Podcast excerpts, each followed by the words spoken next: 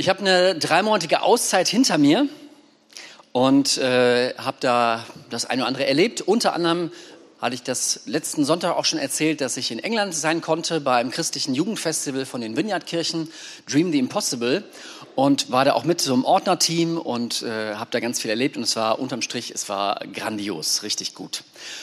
Unter anderem ähm, war eine Szene, von der ich euch heute Morgen mal kurz berichten möchte, ist, dass ein Jugendlicher einem Mitarbeiter erzählt hatte oder anderen Jugendlichen erzählt hat, dass er sehr, sehr niedergeschlagen ist, sehr, sehr depressiv ist und irgendwie gar keine Perspektive mehr sieht, gar nicht weiß, wie es weitergeht. Und irgendwie, ich weiß nicht genau, was er alles erzählt hat, auf jeden Fall ähm, ist das zu den Mitarbeitern gekommen und dann war es unklar, wo ist jetzt dieser Jugendliche und nicht, dass der sich was antut. Auf jeden Fall sind wir dann äh, über das Gelände gegangen mit Taschenlampen und haben nach diesem Jugendlichen gesucht. Und irgendwie auch die Mitarbeiter untereinander haben gefragt, ja, wie, wie heißt denn der überhaupt? Und äh, keine Ahnung, ja, wie, wie alt ist der? Wissen wir auch nicht. Und äh, wie sieht er genau aus? Es, also wir wussten eigentlich gar nicht ganz genau, wen wir suchten, aber wir waren irgendwie mit ganz vielen Leuten mitten in der Nacht mit Taschenlampen unterwegs und haben alle äh, Ecken und so weiter, überall, wo sich vielleicht auch ein Jugendlicher vielleicht irgendwie verstecken könnte, irgendwie abgesucht, um zu schauen, ähm, wo er ist. Und irgendwie schien er sich gerade ja, total verloren zu fühlen. Und zum einen fand ich das ein cooles Bild, weil Gott sich auch so beschreibt, dass er jemand ist, der bereit ist, Leuten nachzugehen, die sich verloren fühlen. Und dass er auch einzelne Menschen sucht. Und wir waren da bei so einem Festival von 3700 Jugendlichen.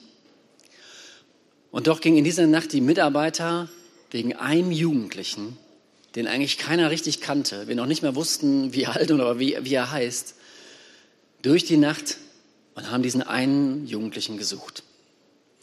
Es ist zum Glück gut ausgegangen.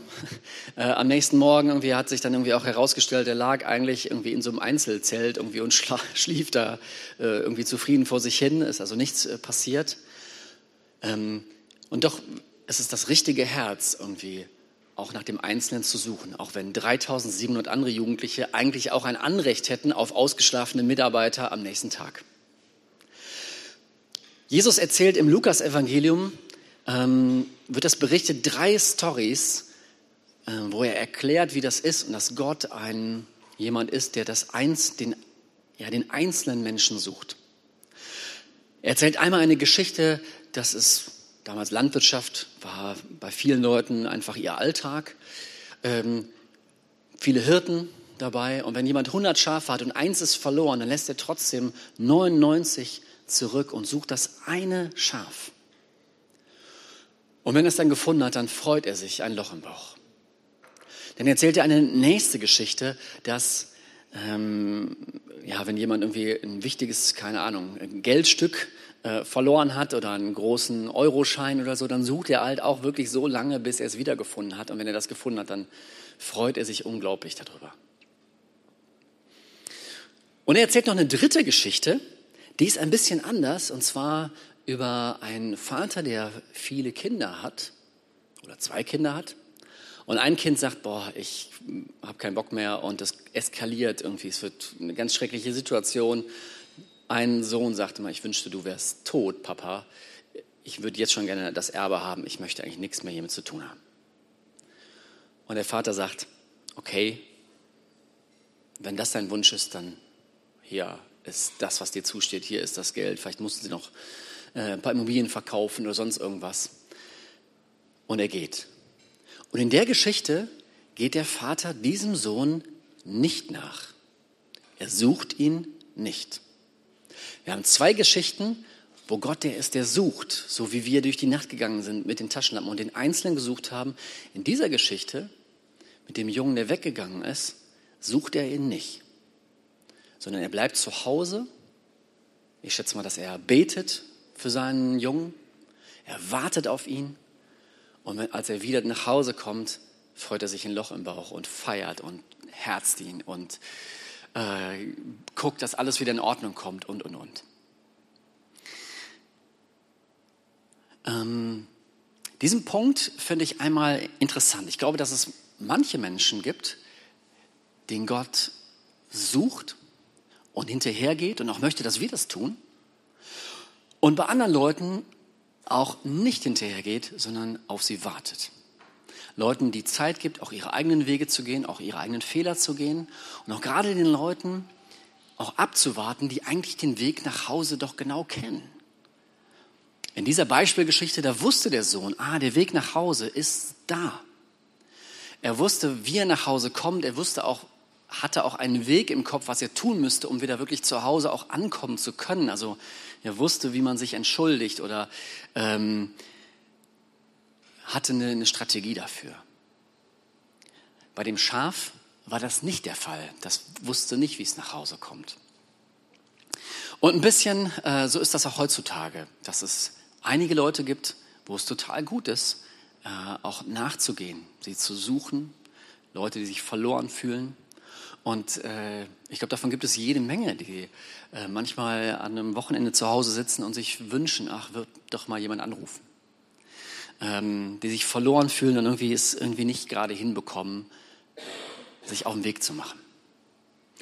Andere wiederum halt auch, die den Weg eigentlich gut kennen und sich selber auch auf den Weg machen müssen. Ich habe mal eine Geschichte gehört und die möchte ich euch auch noch erzählen. Die geht auch ein bisschen um das Suchen und Wiederfinden von Leuten. Ähm, stellt euch vor, da ist ein Kind, was verschwunden gegangen, verloren gegangen ist irgendwo im Wald. Und äh, da sind die Eltern, die dieses Kind lieben und die sich Sorgen machen und die äh, nach dem Kind suchen und auch alle Leute aus ihrer Gemeinde fragen, könnt ihr mithelfen? Mein Kind ist weg im Wald, wir haben uns da verirrt. Und alle gehen da gehen durch den Wald und suchen dieses Kind. Und dann stell dir vor, du bist auch mit dabei, ich bin mit dabei. Und ich gehe auch meine eigenen, wir verteilen uns natürlich, um die Chancen zu erhöhen. Der eine geht da lang, der andere geht nach da. Und dann finde ich das Kind. Und habe dieses Kind gefunden und ich sage ihm, hey, das ist so gut, dass ich dich finde. Ich möchte dir wirklich sagen, deine Eltern lieben dich ohne Ende. mach's gut. Und dann gehe ich. Ich habe ihm gesagt, dass sie, ja, sein Papa, seine Mama, sie, sie lieben dieses Kind. Und sie wünschen sich so sehr eine Beziehung zu ihm. Und vielleicht gehe ich auch, irgendwie treffe ich auch die Eltern und sage so, ich habe eure Kinder, ja, ich habe eure, euer Mädchen, euren Jungen getroffen und ich habe ihm gesagt, dass ihr, ja, ihr als Eltern, Mama, Papa, ihr liebt, dass ihr dieses Kind liebt. Und ich glaube, sie würden mich entsetzt angucken. Ja, ja, ja, ja, okay, aber wo ist das Kind? Hast du ihm nicht gesagt, wie es wieder zu uns zurückkommen kann? Hast du es nicht an die Hand genommen und gesagt, komm, wir gehen nach Hause? Nee, das habe ich nicht gesagt. Und ich glaube, dass es auch ein bisschen so ist, dass wenn wir Menschen, die eigentlich auf der Suche nach Gott sind, es ist total wichtig, ihnen zu sagen, hey, dein Papa im Himmel liebt dich total. Dein Vater im Himmel liebt dich und er sucht dich. Aber dass es auch ein bisschen wichtig ist, nicht da stehen zu bleiben, sondern zu sagen, hey, ich kann dir gerne den Weg zeigen, wie du wieder da andocken kannst. Jemand erzählte mal so auch eine Geschichte, dass ihm auch jemand sagte, der war hier im Gottesdienst und sagte, boah, ich habe so äh, gespürt, dass hier was ist, was ihr habt, was ich nicht habe. Und das habe ich so gespürt und das ich habe auch gespürt, das würde mir auch helfen. Und irgendwie war dann das Gespräch auch schon ein bisschen zu Ende. Und es hat sich irgendwie auch da in dem Moment äh, ja nicht so weiterentwickelt. Und vielleicht wäre für die Person auch wichtig zu wissen, hey, das hat gar nicht so sehr viel mit uns zu tun, sondern wir glauben, dass das jeder haben kann. Und wir könnten dir gerne einen Weg zeigen, den du gehen kannst, damit das, ja, dass du da ankommst. Wir kennen den Weg, wie du das haben kannst. Äh, ich hoffe, ihr versteht, was ich meine. Also, und zu diesem Weg gehört natürlich auch Leuten zu sagen, dass Gott sie wirklich ja, unglaublich liebt. Und ähm, es gibt so viele gute Geschichten, die das illustrieren oder die das deutlich machen, ähm, dass Gott Menschen liebt. Und das ist die erste wichtige Information, die Menschen brauchen. Eine Möglichkeit, wie man Leuten das so gut erklären kann. Und da gibt es ganz, ganz viele. Ähm, möchte ich auch hier im Gottesdienst erklären. Ich habe es gestern schon in der Hochzeitsfeier von Rike und Christian. Nochmal einen großen Applaus für Rike und Christian, die gestern hier gefeiert haben. Und ich war völlig baff, dass es heute Morgen hier schon wieder so aussieht. Äh, ich hätte es ja, nicht gedacht, weil, äh, genau, wer gestern Abend hier war, der hätte es auch heute Morgen anders erwartet. Äh, super, dass hier alles wieder auch so super fit ist und dass wir gestern so eine coole Party hatten. Ähm, und würde euch gerne einmal die, vielleicht kennen das auch die meisten schon, The Big Four oder The Four, vier Symbole, die so das, die gute Nachricht der Bibel eigentlich ziemlich gut erklären. Und wie man es vielleicht auch diese vier Symbole manchmal auch im Kopf haben kann und kann, sagen kann, hey, da kann ich das eigentlich auch relativ gut erklären Leuten. Und ähm, ich war im Kroatien-Urlaub mal hier auf der Segelfreizeit und äh, mit dem Gunnar. Und da war zum Beispiel am Flughafen auch einer, der sich mit dem anderen unterhielt und sagte, hey, was warst immer so still? Zum anderen, was denkst du eigentlich? Was glaubst du eigentlich? Dann hat derjenige so erzählt und hat er gesagt, soll ich ihm erklären, was ich glaube? Ich sagte, ja. Und dann hat er ihm das einfach erklärt. Und dann der andere war so baff, er sagte, hey, das mit dem christlichen Glauben, das hat mir noch nie einer erklärt. Ähm, es ist gut, das erklären zu können. Ich könnte dir gerne den Weg erklären, wie du zurückkommen kannst. Zurück zum Vater kommen kannst. Ähm, ja, ich wollte euch diese vier Symbole einmal zeigen. Ähm, und das erste Symbol ist das Herz. Äh, und das ist diese Information. Gott liebt Menschen. Gott ist vernarrt in Menschen. Äh, es gibt für ihn äh, ja diesen Gedanken irgendwie, dass Leute dass es Leuten schlecht geht, dass Leute sich verloren vorkommen, dass Leute einsam sind, dass Leute kaputt sind. Das ist eine Sache, die ihn total bewegt. Und deine Themen sind Gottes Themen. Und es gibt nichts in meinem Leben, was mich so berührt hat wie das, dass Gottes Aufmerksamkeit mir gilt. Dass sein Fokus auf mich ist. Ich erinnere mich an eine Szene, da war ich, ich weiß gar nicht mehr genau, wie sie war, aber ich war irgendwie in der Gebetszeit und plötzlich habe ich das Empfinden gehabt, dass Gott zu mir redet in der inneren Stimme. Und ich habe mich so gefreut, weil ich irgendwie auch gar nicht so richtig damit gerechnet hatte. Und ich so, oh, er ist da. Er redet mit mir. Wie ich habe seine Aufmerksamkeit. Und ich habe mich so gefreut darüber, dass ich völlig vergessen habe, was er gesagt hat. Aber das ist eigentlich immer das, was so eine Riesenkraft hat. Das nächste Zeichen ist ein Geteiltzeichen oder auch ein mathematischer Bruch, könnte man sagen. Und das ist irgendwie auch ein, ein wichtiges Ding. Am Anfang hat Gott diese Welt gemacht und sie war richtig gut. Gott liebt diese Erde, Gott liebt seine Natur, Gott liebt seine Tiere, seine äh, Pilze wahrscheinlich auch, seine Pflanzen äh, und jeden Menschen. Und es war am Anfang so gut, wie wir es immer noch hier und da auch sehen und manchmal erahnen und in unserem Alltag hoffentlich du auch äh, immer mal wieder siehst, diese Schönheit der Welt, dieses Paradies, dass du es immer noch erkennen kannst in dem blauen Himmel, im Sonnenuntergang, wenn du im Urlaub tauchen kannst oder wenn du ah, keine eine Wanderung machst äh, im, zwischen Menschen oder wenn irgendwie ein gutes Musikstück gehört wird oder dass du die, das Paradies erkennen kannst, so vieles weist noch darauf hin, auf diese wunderbare Welt, auf der wir leben. Und Gottes Liebe ist in all diesen Dingen. Und doch weiß jeder Mensch, dass es irgendwie auch ganz schön zerbrochen ist. Ich glaube mittlerweile, ich weiß gar nicht, ob es das überhaupt noch jemanden gibt, der das nicht empfindet, dass es irgendwie einen Bruch gibt zwischen uns Menschen und der Natur. Dass ja nicht die Pflanzen oder Pilze oder die Säugetiere oder Insekten das Problem sind hier auf dieser Welt, sondern immer wenn wir auftauchen, dann wird es irgendwie schwierig, gelinde gesagt.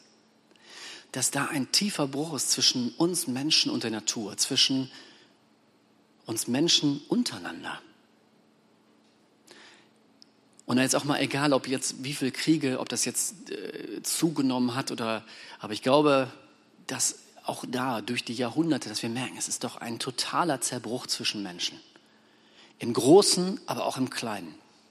Und es ist bei vielen Menschen ein Zerbruch im Herzen, dass man so manchmal mit sich selber gar nicht klarkommt. Dass man sich selber kaum noch einen Zugang hat, dass man wie so einen Bruch hat zu sich selber. Die Bibel sagt, dass es auch in der Beziehung zu Gott so ist, dass da ein ganz tiefer Bruch ist, ganz tiefer Graben. Und auch das ist, viele Leute haben gar keine Vorstellung mehr, gar kein Empfinden dafür, dass es Gott gibt oder können das auch nicht sehen. Und ich bin an der Stelle, ich will das mal so sagen, eigentlich irgendwie, ich bin ja für jeden froh, der auf dieser Welt kämpft gegen diese Brüche, der versucht, der was für die Natur zu tun, der in Menschenrechtsorganisationen, der irgendwo hilft bei Organisationen, der in der Gemeinde mitarbeitet, im Sportverein, der irgendwie daran mitarbeitet, dass diese ganzen Brüche äh, zur Natur, zu Menschen, zu sich selber, Leute, die äh, Therapie anbieten, Seelsorge, dass Leute mit sich selber wieder in Kontakt kommen und heil werden. Halleluja für jeden, der mitmacht. Und doch sagt die Bibel, dass, es, dass wir es alleine nicht schaffen. Und dass so die, der ganz große Bruch, die, die tiefste Ursache, unser Bruch mit dem Schöpfer ist. Dass Gott auf dieser Welt nicht mehr Gott ist, sondern ja, vielleicht ein Ratgeber und für viele Leute was anderes und nicht Gott ist, der das letzte Wort hat. Im Himmel soll es ja gut laufen weil ja die Dinge auch so laufen, wie er es möchte.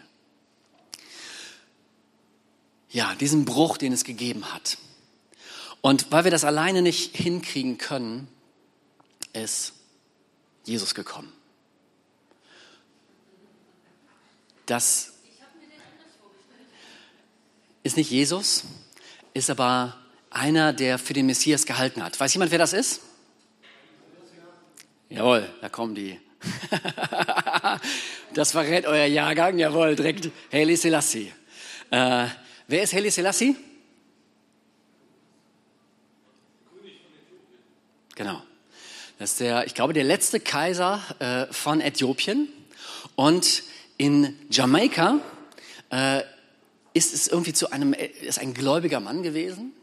Und es ist in, äh, in Jamaika ein bisschen, warum auch immer, äh, unter den Rastafaris die Überzeugung aufgekommen, dass er der Messias ist.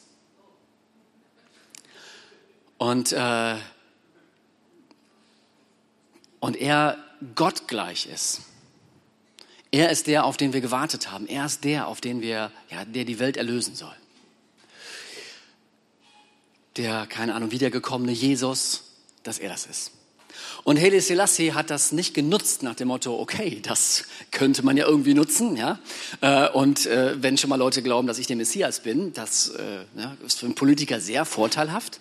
Ähm, nein, er hat das gemacht. Er ist nach Jamaika gereist und hat dort vor sehr, sehr vielen Rastafaris gesprochen und gesagt, Leute, ich bin überhaupt nicht der Messias. Ich bin, nicht, ich bin kein Gott, ich bin ein Sklave Gottes. Und was ich für euch tun kann, ist, ich äh, gucke, dass wir hier zwei Kirchen bauen, äthiopische Kirchen. Und ich schicke euch auch einen Bischof und der kann euch gerne den Weg erklären. Aber ich bin nicht der Weg. Ich bin nicht der Messias.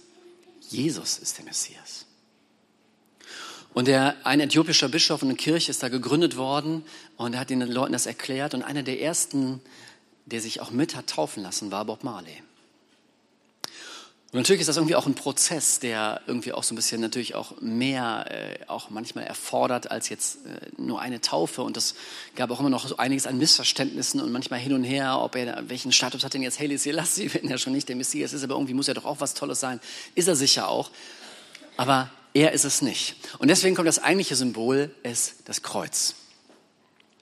Es geht um Jesus. Jesus ist der, der das reparieren kann. Jesus ist der, der die Verbindung zu Gott wirklich wieder heil machen kann. Er ist wie eine Brücke, der diese Riesenschlucht und egal, irgendwie wir schaffen es nicht allein. Und ich glaube, dass es wirklich Realität ist. Ich bin kein Pessimist. Ich bin ein, ich, ja, nee, doch, ja, keine Ahnung. Manchmal bin ich ein Pessimist. Aber ich will ein Optimist sein. Aber es, ich glaube, dass es diese Brücke gibt. Back to the roots. In eine intakte und gute Beziehung zu Gott. Und ich glaube, dass, wenn wir dort rübergehen, und dass unsere Beziehung zu Gott wieder heil wird, dass dann auch die Beziehung zu uns selber heil werden kann. dass auch die Beziehung, dass dieser Bruch auch zu anderen Menschen, dass der weniger und weniger wird. Und ich glaube zutiefst daran, dass das auch dazu führen wird, dass irgendwann Natur und Menschen wieder ganz versöhnt sein werden. Und dass, es, dass wir das überwinden werden. Vielleicht so schön, um wahr zu sein, aber ich glaube daran, die Bibel sagt das an vielen Stellen. Aber ich glaube, dass Jesus der Weg ist, der das möglich macht. Und viele suchen danach. Ich habe euch eine kleine Filmszene mitgebracht.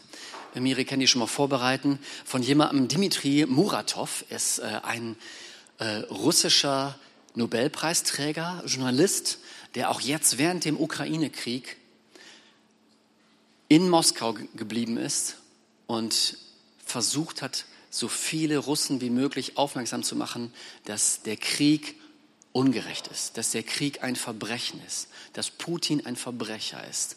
Und mit einer Zeitung, mit einem Magazin, mit einem Online-Portal, um darauf aufmerksam zu machen, hat er seine Nobelpreismedaille hinterher in New York versteigert und das Geld für ukrainische Geflüchtete äh, gegeben und hat so viel riskiert. Er ist immer wieder nach Moskau zurückgegangen, obwohl er da längst nicht mehr sicher ist und auch viele Anschläge überlebt hat. Bis im September, jetzt ist er zum ausländischen Agenten erklärt worden und wird, ja, wenn er noch lebt, im Gefängnis sein oder im Untergrund. Aber so ein mutiger Mann, das hat mich zutiefst beeindruckt. Und ähm, das ist ein ganz kleiner Filmausschnitt, dort trifft er sich mit Leuten von der UNO. Ähm, und ein, als ich diese Dokumentation über ihn gesehen habe, hat mich das irgendwie verblüfft. Das sind nur ein paar Sekunden, blende es mal ein. Danke. fragte ständig, womit sie uns helfen könne. Und wir haben sie gefragt, womit wir der UNO helfen könnten. Und was war die Antwort? Sie sagte, die UNO sei eine große Organisation, vielleicht sogar zu groß. Aber was wolltest du?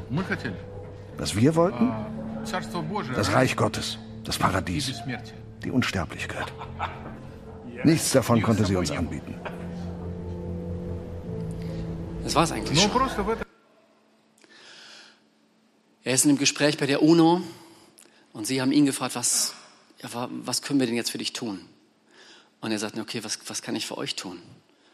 Und äh, er sagte, ja, ach ja, wer, die UNO ist groß und vielleicht auch zu groß und wer, ich muss auch jetzt schnell weg, auch wieder, aber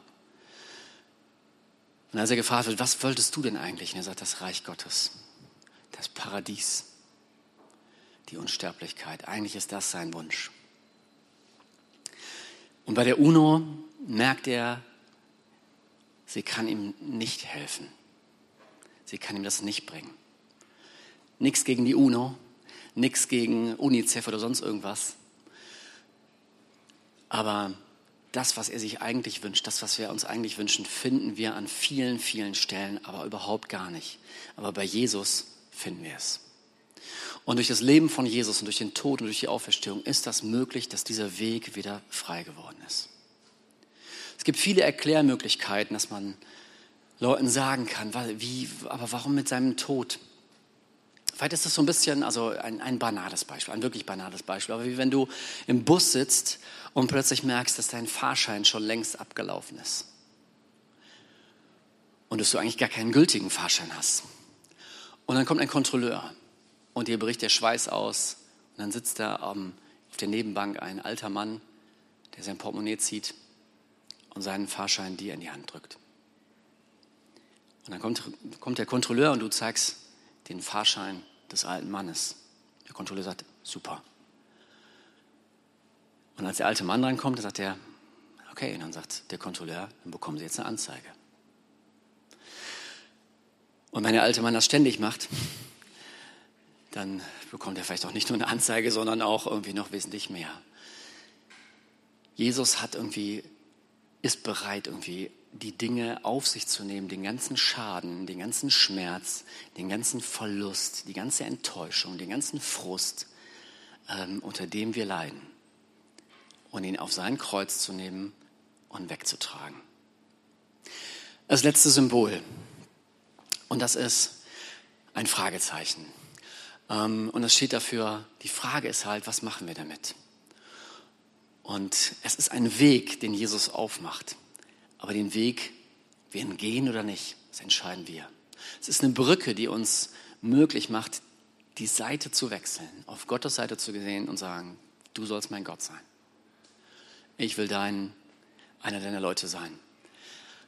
Aber die Frage ist halt, ob ich das mache, ob ich mein Herz verschenke, ob ich ja, ein Ja dafür finde. Und auch das ist immer so im Leben. Es braucht zwei übereinstimmende Willenserklärungen, würde der Kaufmann sagen, damit ein Kaufvertrag zustande kommt.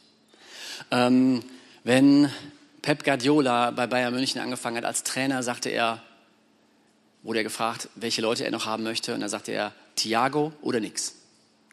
Das hat die Bayern-Bosse natürlich so unter Druck gesetzt, okay, also äh, wenn er schon sagt, er will nur einen einzigen Spieler auf der Welt, das ist Thiago, also okay, dann äh, müssen wir auch das Geld dafür locker machen, wenn wir hier schon den Star-Trainer verpflichtet haben und dann werden sie halt alles Geld locker gemacht haben, dass die Ablösesumme für Thiago bezahlt ist.